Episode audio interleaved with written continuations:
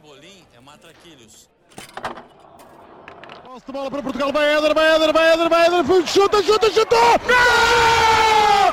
Gol! Gol! E perde num jogo dramático por 2x1. Um. Pode até empatar. Quem sabe agora? Capricha Adriano. Olha o empate!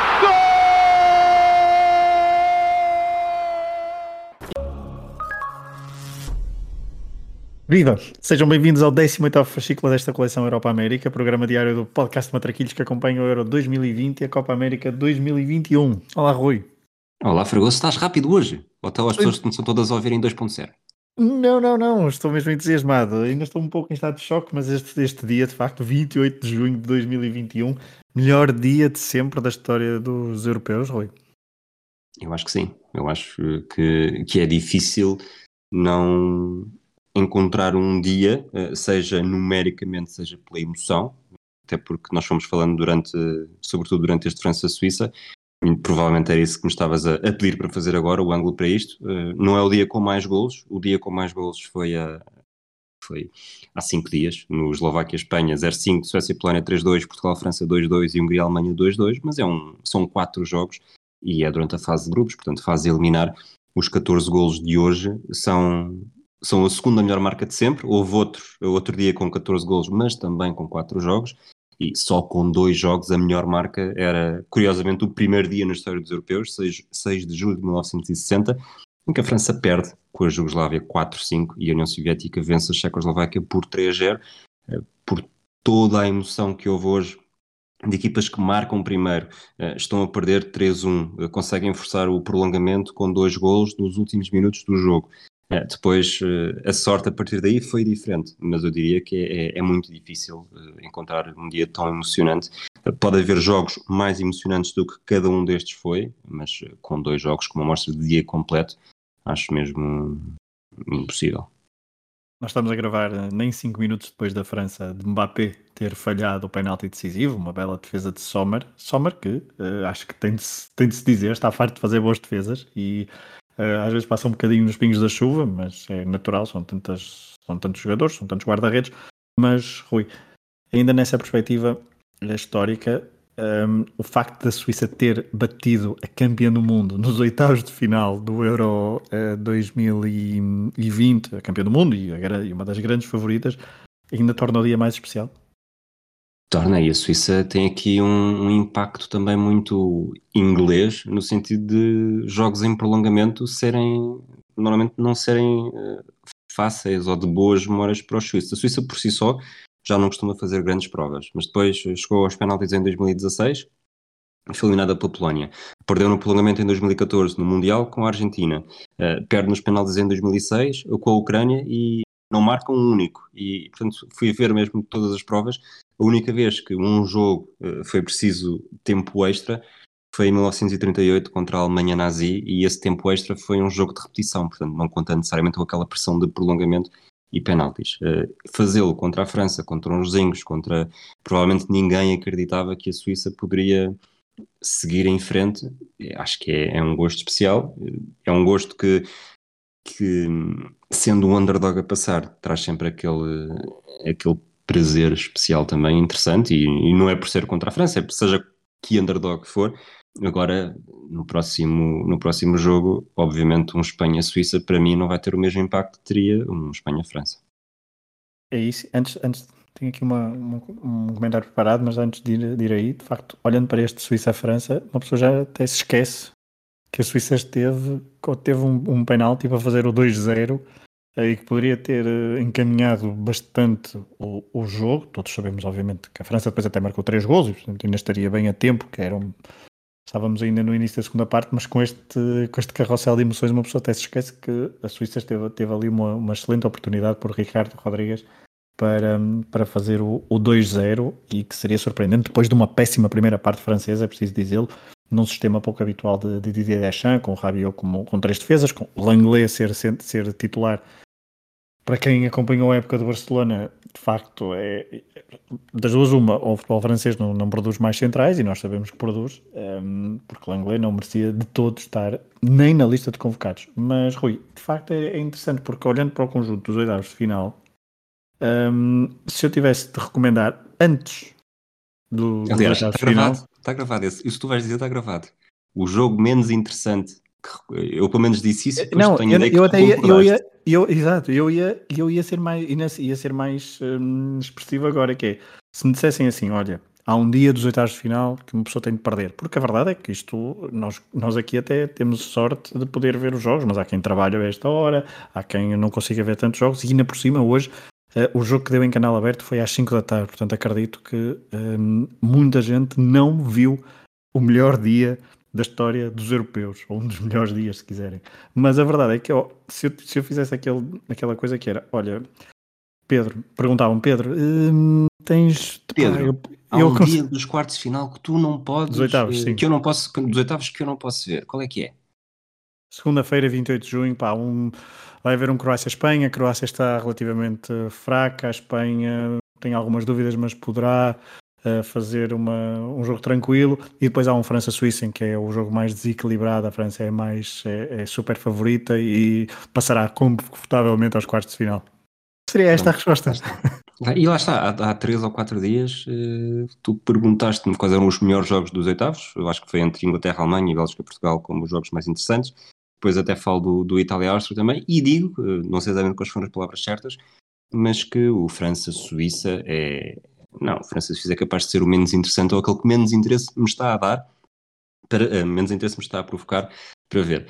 E depois, eh, eu escrevi isso também durante o prolongamento, que se tivesse havido golos no prolongamento, e, e, e mesmo assim fosse a penaltis, eu acho que este jogo seria o mais interessante, o mais interessante não, o mais emocionante na história dos europeus. Eh, sendo assim, hum, tenho algumas reticências, mas com gols no prolongamento e ir a penaltis, acho que nem haveria dúvida. E o que é certo é que, lá está, os, isto, repara, podes, podes cortar isto para depois divulgarmos, o futebol são como, as, são como os melões, só depois de aberto é que os jogos se percebem como é que vão ser. É a magia do futebol, é isto que torna o futebol muito, muito bonito, não é assim que se diz? Bom, eh, Exatamente. deixa-me só ir um bocadinho ao Espanha-Croácia, eh, porque ainda antes do Espanha-Croácia, estava aqui a fazer, enquanto, enquanto há pouco falava, estava aqui a percorrer mentalmente as minhas gavetas da memória e não, já não me lembrava. Nós que crescemos nos anos 90 e depois no início do século XXI, vimos a França em várias. eh, em várias eliminatórias decididas por, eh, por penaltis, já não tínhamos a França num grande torneio eh, em decisão de penaltis desde a final do Mundial 2006. Um, e portanto não deixa de ser um regresso outra vez uh, inglório para os franceses. Um, obviamente que num contexto diferente, não é uma final do Mundial, mas é, é outra vez uma, uma derrota. Nós vimos a França ser derrotada nem, em- no Euro 96, por exemplo. Uh, depois também um, vimos com, al- com alguma sorte frente à Itália no Mundial 98 e depois a última então em 2006. Mas ainda um- acho que mesmo no Mundial de 82 em Espanha. Não, isso é prolongamento. Isso é prolongamento. Exato. Um, e ah, depois é com. ah, ve- vencem ao Brasil no, no Mundial de, de Em 86, não é? 86. Exato. Sim. Um, Não, é, desculpa, em 82 com a, com a RFA é que já foi um flashback e eu- lá está Exato. muito. as- estas gavetas não estavam bem arrumadas. eh, também é nos penaltis. Tanto que é o primeiro jogo de, de mundiais eh, decididos nos penaltis. ok, é isso mesmo. Nós, nós, nós temos as gavetas muito bem ordenadinhas dos europeus, mas a dos mundiais temos que começar a organizar nos próximos tempos. Mas. Vai indo decatar então- que eu preciso de um, de um mês para descansar, pelo menos. Sim, claro, um mês, um mês inteiro. No mínimo. Bom, o Espanha, eh, só uma, uma nota sobre o Espanha, o Espanha-Croácia. Eh, a nível futebolístico, quer dizer, há várias, há várias coisas a comentar, mas não temos, não, não é esse o nosso propósito, mas só aqui duas ou três notas breves. De facto, o Nai Simone recupera incrivelmente psicologicamente depois daquele erro inicial. Faz depois uma, uma belíssima exibição. Morata faz um jogo também para calar eh, muitos críticos, ao, ao estilo Morata, obviamente. Um, mas eu tinha aqui uma coisa que era incrível como é que a Espanha foi campeã europeia em 2008 e 2012 e campeã mundial em 2010 e em nenhum conjunto desses jogos a primeira coisa que nós nos lembramos é um jogo memorável. Há um ou outro, há a final frente à Itália, mas aquilo foi um domínio tão avassalador, mas sim um jogo memorável, como por exemplo o 4-3 à Jugoslávia em 2000 ou agora este. Eu não estou com isto a dizer que a Espanha não será campeã europeia. Um, acho, acho complicado ainda hoje, acho complicado, apesar de eu ser um apaixonado do, pelo Luís Henrique, mas não é engraçado, Rui, termos uma Espanha tão dominadora ali entre 2008 e 2012 e não, não ter dado assim tanto espetáculo e nós lembramos por outros motivos e de vez em quando temos assim uma geração espanhola. E ainda por cima eu acho que tem assim alguns traços, não sei se disse isto logo no, no, num dos primeiros fascículos ou não, mas eu acho que tem alguns traços esta equipa com, 2000, com o Euro 2000 porque tem muitos jogadores de várias equipas e que, que não as do, a do topo, aliás, nem tem nenhum jogador do, do Real Madrid. A Fúria Espanhola não é, para mim, não é, a Fúria Espanhola não é a Espanha que foi campeã em 2008, 2010 e 2012. Era uma seleção com, como tu disseste, com, com um requinte diferente, com, que até foi campeã na marcar, eh, provavelmente não fui fazer as contas, mas se calhar marcou mais gols nestes últimos dois jogos do que em qualquer uma dessas campanhas no total. Uh, eventualmente, depois, quem nos estiver a ouvir pode ir fazer as contas, que nós não, acho que não acabamos as contas antes do episódio acabar. No Mundial 2010, de certeza. Aquilo foi pois. um 0, um 0, um 0, um 0. Talvez o, o, festejo do Iniesta talvez seja o momento mais memorável dessas três edições. Uh, por ter por decidir a final e também pela, pela, dedica, pela dedicatória.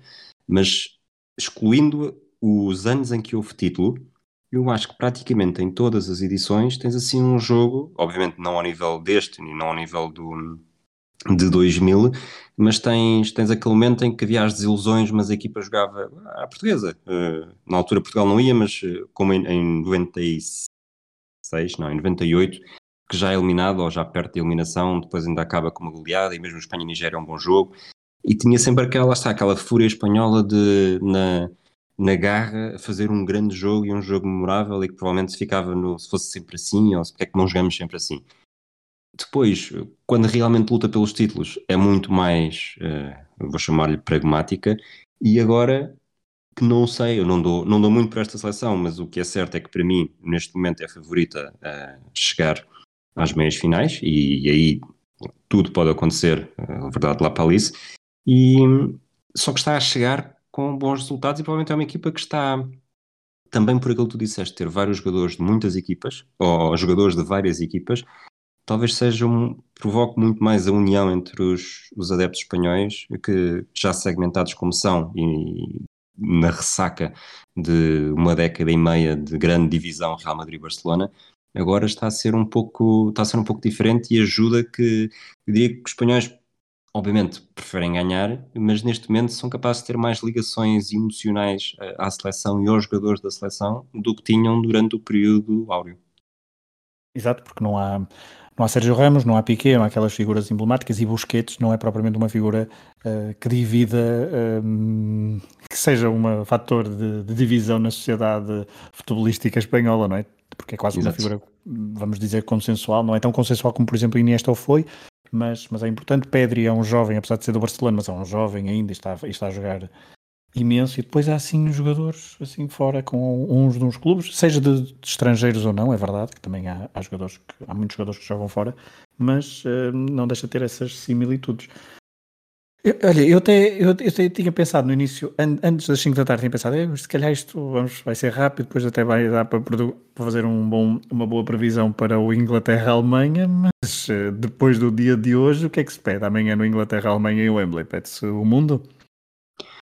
Uh, é assim, eu acho que qualquer coisa que aconteça amanhã vai ser pior do que isto, porque se for este nível ou melhor, assim é, mais, mais, vale, fechar, mais vale fechar o país e, e a Europa porque, porque é muito difícil. Agora, se a Inglaterra for eliminada, uh, começa a sentir que há aqui uma, uma espécie de maldição, porque França e Croácia, finalistas do Mundial 2018, uh, não chegam sequer aos quartos de final do Europeu. Uh, Portugal campeão europeu também não chega aos quartos de final do Europeu. Portanto, a Bélgica, semifinalista do, do Mundial 2018, está nos quartos. Vamos ver que a Inglaterra, a outra semifinalista, até onde, é que, até onde é que chega, mas está aqui. Isto para mim é uma coisa muito boa, que é a renovação de, um, de uma fase final para a outra, para não haver muito aquela noção de dinastia, por muito que sejam depois essas dinastias que nos fazem gravar Football of Fames e afins, equipas, as melhores equipas da história, que também alimentam muita conversa, mas esta não é uma constante renovação, mas quase uma renovação radical das últimas duas provas, eh, grandes provas de seleções, onde as melhores equipas europeias neste europeu estão a ficar pelo caminho, acho que é uma, uma grande vantagem para, para ser mais democrático o futebol.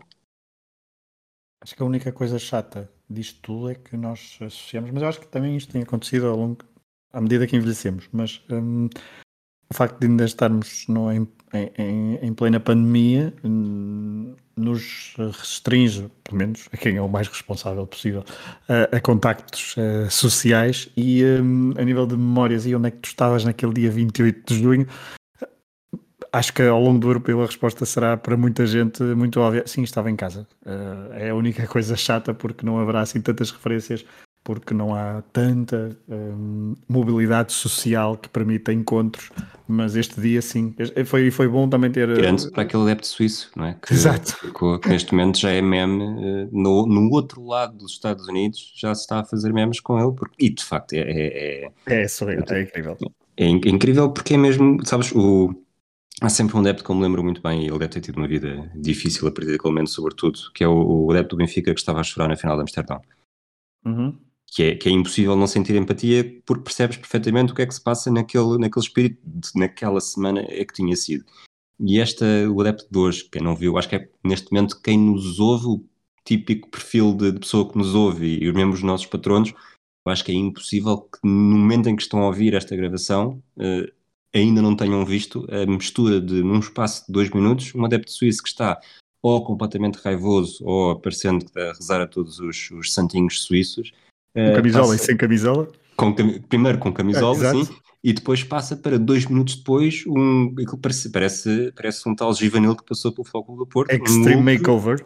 Exato, completamente raivoso, como se tivesse síndrome de Tourette. E, e é, o futebol é isto, e o futebol é isto. Uh, eu, eu não sou das pessoas, vou muito pouco, uh, sobretudo em Portugal, vou muito pouco aos estádios, Portanto, não, não foi algo que me tenha feito sentir grande diferença na minha experiência, na minha experiência. Mas é impossível não ver um jogo destes e perceber que os adeptos fazem parte do espetáculo e este jogo, sem estes planos que fomos tendo dos adeptos, não teria sido a mesma coisa. Obviamente que o jogo continuaria a ser muito interessante, mas há sempre um... Não era a mesma coisa. É, é como o Inglaterra-Portugal eh, no Estádio da Luz. Nós falámos disso no outro dia, e há planos que ainda hoje para mim estão tão na memória como momentos do jogo, de portugueses e ingleses a festejar cada um à sua vez, uns ao lado dos outros. E estes dois jogos foram em estádios é, muito bem lotados. É, e aquele, o, bem, o Parque em Copenhaga está a ser quase sede honorária é, deste, deste europeu, não é? No sentido em que na nossa imaginação, hoje estava, estava a ter uma discussão no Twitter que acho que este europeu vai nos uh, dificultar perceber em que, jogo, em que estádios é que se jogaram aqueles jogos, mas o Parque em Copenhaga está a ficar eh, bem carregado na memória. Pena que este de Bucareste tenha tido apenas este jogo até agora, assim, muito marcante, não é? Mas, uh, mas lá está também, e acho que não associamos tanto, porque depois a, a, própria arquitetura deste estádio, se calhar, é muito mais parecida aos outros do que, por exemplo, o Parque não é é, é, mais diferenciado e acho que isso também ajuda. Mas o facto destes dois jogos, este dia, ter tido adeptos no estádio da forma que teve, acho que deu ainda um encanto maior e acho que foi um dia incrível. O problema é se isto agora vai ser sempre a descer ou ainda se há a possibilidade de subir. Nós contaremos aqui então nos próximos fascículos um, como é que será este, estes próximos dias de europeu e também de Copa América, que, mas essa aí está despida de público e dificilmente atingirá a níveis de emoção como, como estes. Estou em crer, infelizmente, mas posso ser, posso ser contrariado. Também achava que este dia ia ser uma seca, mas uh, estou aqui para ser, para ser contrariado. Mas não é assim, tens de dizer, a Copa América vai ser uma seca até ao fim, não tenho é dúvida isso. nenhuma. Também não, eu não tenho grandes dúvidas, afinal vai ser um, ser entediante, 0-0, depois uma coisa assim muito chata, decidir nos penaltis todos mal marcados. Um, mas então, Vamos avançar para as rubricas, porque. Agora, desculpa, um, claro. José Peseiro foi eliminado, portanto, ontem foi mesmo um dia ah, asiático é. para, para Portugal. A Venezuela chegou a estar ali. Quando nós acabamos a gravação, a Venezuela estava apurada, nem um minuto depois eh, foi o gol do Peru e a partir daí não mais voltou a ter. voltou a estar em posição de seguir para os quartos de final. Nos próximos fascículos, depois eh, ali quarta, quinta-feira não haverá jogos do europeu eh, e poderemos um, até perspectivar um pouco melhor as, as, os quartos de final e os primeiros embates de eliminatórios da, da, Copa América. Mas então, para acabar este resumo do dia, esta primeira parte deste fascículo, do 18 fascículo, de dia 28 de junho, um dia histórico, um dia memorável na história dos europeus, com uh, quantos golos foram? 14, não é? É isso? 14, 14 sim. golos. E já eh, agora, os cinco dias com mais golos na história dos europeus, todos eles têm a França. seja, eu sei que nós podemos não gostar muito dos franceses, mas que eles estão sempre no, no palco principal do futebol, a verdade é essa. Uh, Benzema, Pogba, Seferovic, Gravanovic, Sarabia, um, Pedri, na própria baliza, é verdade, Orsic, Pasalic, Aspiliculeta, Ferran Torres, Oyarzabal foram então os heróis do dia de hoje.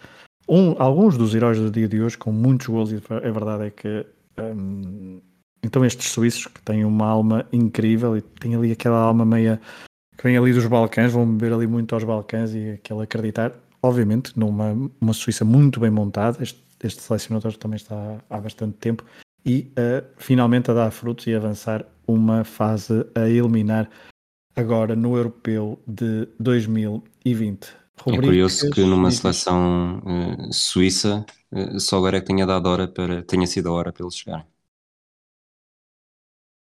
Muito forçado. Não, é, foi, foi a precisão de relógio suíço sempre à procura da melhor, da melhor, uh, do melhor trocadilho à hora certa. Vamos para as rubricas, Rui. Dia na história. Vamos. E a 28 de junho, não o 2, não o 2021, mas tenta lá encontrar alguma coisa que se aproxime disto.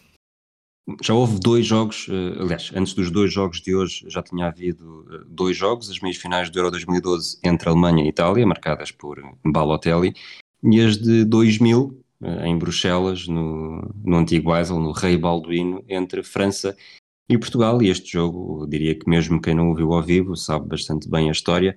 Foi uma equipa portuguesa que está a fazer um, um grande europeu, a primeira grande fase final desta nossa, de várias gerações, na verdade. Uh, um 11 que teve hum, duas mudanças em relação ao 11 que provavelmente nós associamos mais a esta fase final. Tava, teve Costinha e Sérgio Conceição no 11 em vez de Paulo Bento e João Pinto, e do outro lado estava uma França que era, que era campeã do mundo, tinha Zidane, eu diria que nunca vi um jogo de Portugal a temer tanto um adversário de Portugal como, como Zidane, acho que Zidane estava numa forma fenomenal, e além disso, não é só estar numa forma fenomenal, ele faz um jogo contra Portugal que é possivelmente uh, o melhor jogo de um adversário de Portugal uh, desde que eu, que eu vejo jogos de Portugal, e, foi mesmo há várias, volta e meia correm o, os vídeos de todas as ações do Zidane nesse jogo e é um verdadeiro mimo, portanto... Balé. Diz? É balé, é, é, é, é, balé, é dança, não sei. É incrível, o Zidane, era, era um jogador incrível e houve uma altura que se discutia se era Figo Zidane quem é que era o melhor.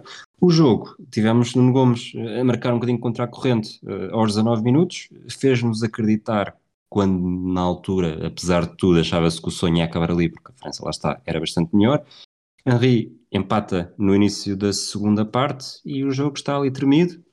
Em cima do desconto, dos descontos, uh, Abel Xavier tem a oportunidade de ser herói e apagar qualquer possibilidade de ser vilão no prolongamento, mas o Barthez faz uma enorme defesa e depois os minutos no prolongamento foram andando até ao mítico lance de Abel Xavier, que é o lance que provoca uma metamorfose nos adeptos portugueses ao longo dos últimos 21 anos, passou de, obviamente, que não é penalti, para um é penalti, mas se fosse ao contrário o árbitro não marcava, e ok, é penalti porque agora já fomos campeões europeus em 2016 e já ninguém liga a isso. Mas foi uma grande desilusão na altura, mas foi uma grande desilusão na altura, eu diria que foi uma, foi uma vitória justa, tudo bem que Portugal, a partir do momento em que está em vantagem, também não tem tanta exigência para fazer mais, mas, mas esta França era, era, ah, está, era campeã mundial e a caminho do, do título de campeã europeia com muita sorte, mas foi um jogo, diria que foi o primeiro grande momento dramático na negativa para, para toda a geração que nasceu nos anos 80. Está, está vingado. Uh, depois do dia de hoje, está um bocadinho vingado. Não só depois do, do, do, do Éder, mas então hoje também sabe, sabe bem então ver a França eliminada no, ao dia 28 de junho uh, de 2021. 21 anos depois, então, desse jogo das meias finais do Euro 2000. Uh, eh, e agora estava aqui, ao bocado esqueci-me de dizer que, de facto, estavas a falar agora da exibição de Zidane. Hoje, Pogba faz uma exibição. Não, não estou a comparar, nem de longe nem de perto. Uh, não estou a comparar, não estou a pôr no mesmo patamar, é verdade, mas Pogba faz uma exibição portentosa, com um golaço. É, um, é, outro, é outro tipo de jogador, mas que era dos que pouco era dos que não merecia, de facto, ter, ter ficado pelos oitavos de final e o torneio uh, precisava de, de Pogba, um jogador que até uh, foi um bocadinho uh, alvo de bullying, depois de bullying nas redes sociais, principalmente quando vai para o, para o Manchester United, onde se cruza com um treinador português e a carreira toma outro rumo, mas uh, ali está muito futebol. Rui, próxima rubrica, um, mini não vale roletas. Uh, ai, sou eu, sou eu a fazer perguntas, sim. não é? Pois, sim, e tu não estás preparado para não? Não. Ok. Mas são fáceis. Quem foi a primeira finalista de um europeu de seleções a não marcar, jogo, a não marcar golos no jogo decisivo, na final, contando jogos que tivessem terminado aos 90, 120 ou mesmo 180 minutos? Qual foi a primeira seleção a não marcar gol eh, só na final? Só na final, exatamente. Na final. E disseste a primeira? A primeira. 90, 120, mas conta a finalíssima? Exatamente. Uh, sim, conta o conjunto da finalíssima de 1968, o conjunto dos, dos dois jogos. Portanto, se a Itália marcou na finalíssima, não pode ser a Itália, é isso? Exatamente. Ok. E, vais-me dar opções ou tenho de fazer sem tenho ah, de fazer desculpa. a moda antiga? Uh, ju... Hoje não é um, dia, não é um dia muito fácil. Jugoslávia, Checoslováquia, União Soviética ou Espanha? Primeira finalista. Ok. Uhum. Tanto Jugoslávia. Repete lá a pergunta, desculpa lá, estou, estou, estou, entretanto fiquei preso. Foi a primeira finalista de um europeu de seleções a não marcar golos no jogo decisivo. A não marcar golos no jogo decisivo. Ok, está bem. É, afinal é mais, é mais simples do que eu estava a pensar. Mais simples não para a resposta, mas para perceber. Em 1960, a União Soviética ganhou a Checoslováquia acho que há gols das duas equipas, em 64 há gols das duas equipas, em 68 a Jugoslávia não marca, portanto vou dizer Jugoslávia. Daí eu ter dito uh, 180 minutos. Estou aqui a dar uma ajuda, mas... Uh... Tinha ideia mas, que tinha ficado 0-0 mais 2-0. Não. Ficou 1-1 hum. e 2-0. Ok. Um, uh, portanto, a resposta certa era União Soviética na final 72. de 1972. Exatamente. 3 depois, depois, a Espanha, por exemplo, em 84, uh, também não marcou. Das duas últimas duas vezes, uh, 89 e 2019, que o Brasil organizou a Copa América, a seleção canarinha venceu ambas as competições. Quantos golos sofreu no conjunto dessas duas Copas América? 0, 2, 5 ou 10? 5. 2 apenas. A Venezuela marcou por Maldonado em 89 e Guerreiro marcou na final pelo Peru em 2019. Ou seja, nas duas competições que organizou pela última vez a Copa América, não contando com 2021, o Brasil fez 13, 13 jogos e apenas sofreu 2 golos. Ah, na edição de 2019 sofreu apenas na final. Bola, bola? Bola bola, mas esta é fácil. Quantos golos marcou Portugal nas primeiras partes dos jogos que realizou no Euro 2016? Nas primeiras partes marcou. 1, 2, 3, 4. 1, 2, 3, 4. Eu, Portugal-França não marcou, Portugal-Gales eu confundia sempre porque achava que os gols tinham sido na primeira parte, mas não, foi no início da segunda. Contra a Polónia marca o Renato Sanches, contra a Islândia marca o Nani, contra a Áustria não há golos, contra a Hungria marca o Nani também. Portanto, 3 era uma das suas opções. Exatamente. E a então a minha resposta é 3. E a resposta está certíssima. Nani contra a Islândia, Nani contra a Hungria, Renato Santos contra, Renato Sanches contra a Polónia. Vamos aos palpites. Foi a aposta, foi a aposta do Fernando Sanches. Exato. Vamos aos palpites, Rui. Um, isto hoje até me correu bem. Finalmente tive um marcador de golo. Foi a primeira vez que eu tive um, um marcador de golo. Posso, posso ir confirmar rapidamente. Pedro Fragoso nos palpites diários. Não, Cavani, Cavani, Cavani. Já houve Cavani, desculpa. Já houve okay. Cavani a salvar. Já houve Cavani e já houve Griezmann. Ai, Griezmann. Depois os franceses hoje com Quando apostas em franceses, ou seja, daqui para a frente estás uh, lixado com essa. Não, então, porque o Cavani, a culpa é do Cavani. Resumo do dia pré-Copa América. Rui Silva, acertou no minuto 85, não sei se sabes quem é.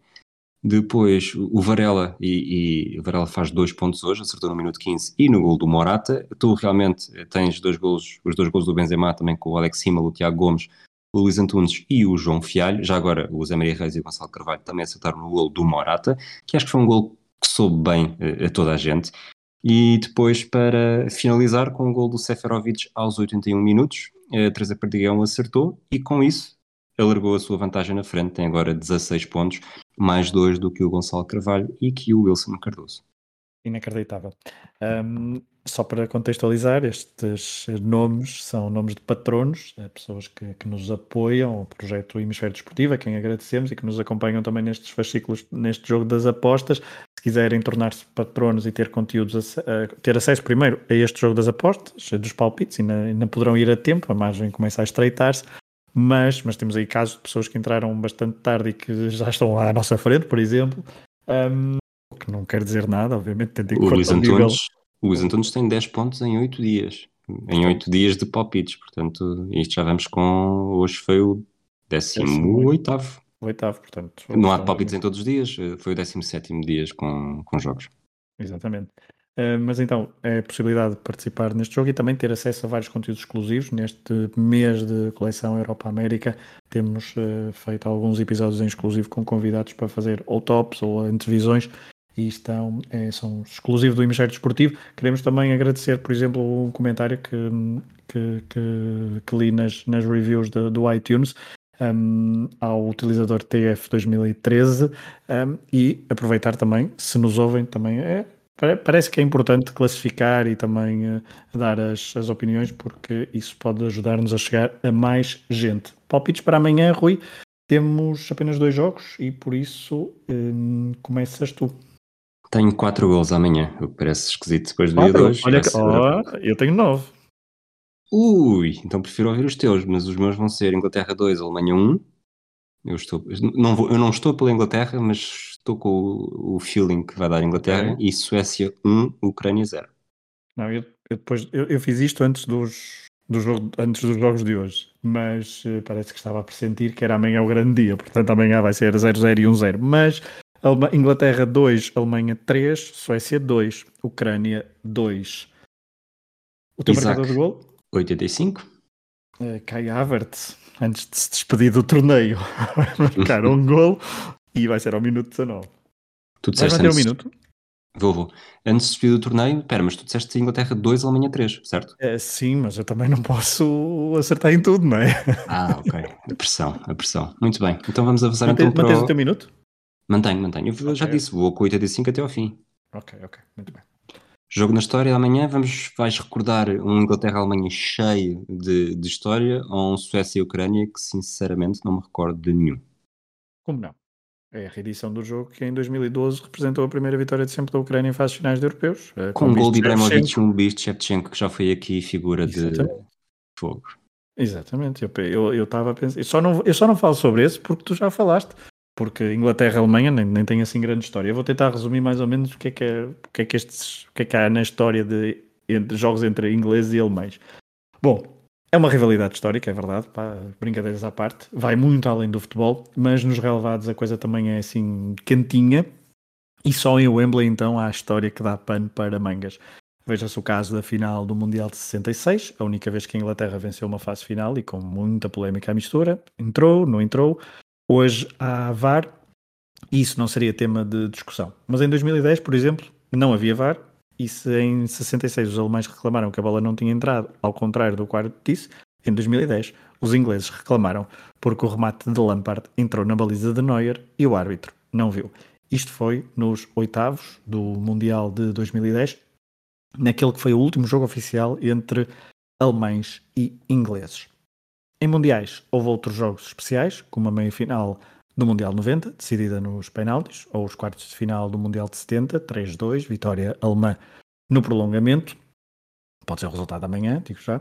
Na história dos europeus, temos o jogo do grupo A do Euro 2000, um, do grupo de Portugal, e claro, também a meia-final do Euro 96 em Wembley, com Andreas Moller a festejar imperialmente perante dezenas de milhares de ingleses, de coração partido depois de um prolongamento onde poderia ter carimbado a Inglaterra o gol de ouro para a final. Mas este jogo é um jogo, principalmente este 96, tem sido muito recordado nos últimos tempos e por isso eu vou fugir um bocadinho à, àquilo que nos tem sido apresentado uh, por causa desta rivalidade e vou aqui puxar a brasa à sardinha do Football of Fame que gravei com Miguel Lourenço Pereira sobre a RFA dos anos 70 e vou recuar um, a, um, uh, a um jogo em 1972. Até parece um bocado heresia fazer isto, até porque houve um 5-1 inglês em Munique para a qualificação do Mundial 2002, mas a 29 de abril de 1972, RFA deslocou-se a Wembley para jogar a primeira mão dos quartos de final a caminho da fase final do Euro 72, que seria jogada depois na Bélgica. Seis anos depois do Mundial 66, os alemães voltavam a Wembley, que, com quase 100 mil espectadores nas bancadas, esperavam uma nova vitória inglesa. Mas a RFA de Helmut Schoen foi mais forte, venceu por 3-1. A marcha do marcador até pode induzir em erro quem não viu o jogo. O Leonas fez o 1-0 na primeira parte, Francis Lee empatou ao minuto 77 e depois Netzer e Müller fizeram o 2-1 e o 3-1, respectivamente, nos últimos 5 minutos de jogo. Parece uma vitória sofrida? Longe disso. A RFA fez neste jogo uma das suas mais brilhantes exibições com aquela sua bela camisola verde alternativa. Há quem defenda que este é um dos melhores jogos da RFA dos anos 70 e estamos a falar de uma das melhores seleções de sempre. Reparem no 11 alemão. Maier, Beckenbauer, Schwarzenbeck, Otschas, Netzer, Ulionas, Breitner, Wimmer, Grabowski, Eld e Gerd Müller. Provavelmente o melhor 11 alemão que já pisou o Wembley. Como é que será em 2021? Muito bem. Vamos então avançar para a figura da Copa América, neste episódio que curiosamente também está a ficar grande, mas a culpa não é nossa, é do que os jogos nos, estão, nos têm dado. Desta vez vou para a edição centenária de 2016, houve um recorde de 16 participantes, 10 eh, da Comebol, 6 seleções da CONCACAF. Eh, curiosamente, desta vez, apesar de haver 6 eh, seleções fora da Comebol, não houve convites, mas houve mesmo um apuramento. O Panamá foi uma das equipas que conseguiu esse apuramento, depois de uma vitória sobre Cuba por 4-0, e viajaram para os Estados Unidos para um presente envenenado, porque estavam no grupo com a Argentina e com o Chile, que tinham sido os finalistas de 2015 e que voltariam a estar também na final em 2016. Eh, para os, os panamenhos, ou panam, panam, ah, isto está difícil hoje. Fragoso, ajuda-me. Como é que se chamam os habitantes do Panamá? Não são chapéus. Panamenhos? Além de panamenhos. Panamian, panamianos, exatamente, Panam, é isso. Panamianos. Não, não são chapéus. Mas pronto, havia uma oportunidade para os panamenhos, ou para os panamianos, que era o jogo com a Bolívia. E foi aí que Blas Peras, provavelmente o jogador panamiano, tirando o Gabriel Gomes, mais famoso em Portugal, eh, brilhou. Tinha 35 anos já na altura, fixou o resultado da final. Ele tinha, tinha fixado o resultado final eh, na tal vitória sobre Cuba por 4-0 e voltou a ser histórico na Copa América. Neste jogo de estreia, portanto, houve um brinde antes das duas favas foi ele que fez o 1-0 logo no início do jogo contra a Bolívia e a 3 minutos do fim faz o gol que dá a vitória ao Panamá. A primeira e única, já que depois o Panamá foi goleado pela Argentina por 5-0 e perdeu por 4-2 com o Chile, isto numa final que é decidida com 0 gols em 120 minutos. Os argentinos e os chilenos até mostraram que sabiam marcar gols na fase de grupos. Para Blas Peras, que estava em final de carreira, foram o antepenúltimo e o penúltimo golos pela seleção do Panamá. O último, curiosamente, foi rumo ao Mundial da Rússia em 2018, eh, o primeiro Mundial na história eh, do, desta seleção do Panamá. Pelas Peras está nessa fase final com 37 anos, eh, fez dois jogos, mas não conseguiu marcar qualquer gol. E do Panamá, não vamos pelo, não vamos pelo canal. Vais mudar o canal. exato, porque não, não pode ser pelo canal, porque seria por navio, nunca mais chegávamos ao, nunca mais chegávamos à Europa para depois andarmos de comboio, que é o que eu faço no, no última, na última rubrica do, da coleção Europa-América nestes fascículos. Estando pelo Cáucaso e querendo começar a voltar para o centro da Europa, saio de Tbilisi e paro perto, em Sochi. Nos últimos anos, a nível desportivo, temos ouvido e lido tanto sobre esta cidade que, na minha cabeça, não sei porquê, merece paragem obrigatória. Estamos junto do Mar Negro, numa das principais estâncias balneares da Rússia, que, mesmo assim, foi aqui que recebeu os Jogos Olímpicos de Inverno de 2018. Tem recebido corridas de Fórmula 1 e foi uma das principais cidades do Mundial da Rússia de 2018, onde Portugal empatou a 3 com a Espanha e depois perdeu com o Uruguai nos oitavos de final. O Estádio Olímpico de Sochi, com capacidade para receber cerca de 45 mil pessoas, é um dos modernos estádios russos que tentam ser uma forma de desenvolver a modalidade neste país. Após os anos dourados da União Soviética, o futebol russo tem tido muitas dificuldades em se impor ao mais alto nível, quer a nível de clubes, quer a nível de seleções. Mas haverá futebol a sério em Sochi? as minhas gavetas da memória não conseguem descortinar, não conseguiam descortinar imediatamente nenhum clube da cidade que fosse relevante no futebol da Rússia. É verdade que a cidade de Krasnodar não fica longe e que o FK Krasnodar, clube dessa cidade, é bem capaz de ser o grande porta-estandarte do futebol russo desta região. Ainda por cima, em 2020-2021, eh, o Krasnodar estreou-se pela primeira vez na fase de grupos da Liga dos Campeões, um feito de relevo, principalmente se tivermos em conta que estamos a falar de um clube fundado em 2008. No entanto, na preparação da viagem, fui ver a classificação do Krasnodar no Campeonato Russo 2020-2021, um discreto décimo lugar, até aqui tudo bem, quando reparo que em quinto lugar está um clube chamado FK Sochi. Será a mesma Sochi e não uma outra Sochi, mais perto, sei lá, da Sibéria? Não. É mesmo um clube de Sochi, junto ao Mar Negro. Tinha-me passado completamente ao lado a existência deste clube. Não me lembrava de nunca ter lido nada de especial sobre, este, sobre esta agremiação. E pesquisando um pouco mais a sua história, parece-me bem natural não ter memórias do FK Sochi. Foi fundado em 2018 e com este quinto lugar conseguiu, um, com o tal quinto lugar, exato, em 2020-2021, conseguiu um apuramento histórico para as competições europeias, nomeadamente para a nova Conference League, a terceira prova de clubes da UEFA a partir de 2021-2022. E como é que o FK Sochi consegue fundar-se em 2018 e em 2021 estar nas competições europeias? Com rublos, muitos rublos, e tomando o lugar do Dinamo de São Petersburgo, entretanto extinto. Do norte para o sul, esta entidade reformulou-se com o apoio do milionário Boris Rottenberg. Milionários russos no futebol há muitos. No início do século XXI até estavam mais próximos de nós, aqui na chamada Europa Ocidental e nas principais capitais europeias, mas agora parece que, que se decidiram por investir uh, na, na, mãe Rússia. Se o FK Sochi tem dinheiro de Boris Rottenberg, alguém ligado ao petróleo, o Krasnodar, criado em 2008 e com sucesso também instantâneo, tem como dono o milionário ligado ao retalho alimentar Sergei Galitsky. O dinheiro, então, tem mudado o futebol por todo o lado, mas com muita força a leste da Europa. Aqui no sul da Rússia, junto ao Mar Negro, há um clube com 13 anos de idade que irá participar nas competições europeias. Nessa altura, o Sochi será certamente destaque em alguma imprensa, tal como foi em junho de 2020. Em plena pandemia, e quando os campeonatos profissionais de futebol tentavam retomar as suas provas, o Sochi tinha encontro marcado com o Rostov, que sofreu um, nos dias antes um surto de Covid-19, nas vésperas da visita a Sochi. Como estávamos numa fase ainda de muita incerteza e instabilidade sobre protocolos a adotar nestas situações, o jogo realizou-se. O FK Sochi na sua máxima força, o Rostov com os jovens de 16 e 17 anos. O resultado final, 10-1. Esses três pontos foram fundamentais para que o clube de Sochi ficasse na primeira divisão russa na sua época de estreia, pois terminou com apenas dois pontos de avanço para o primeiro clube abaixo da linha de água.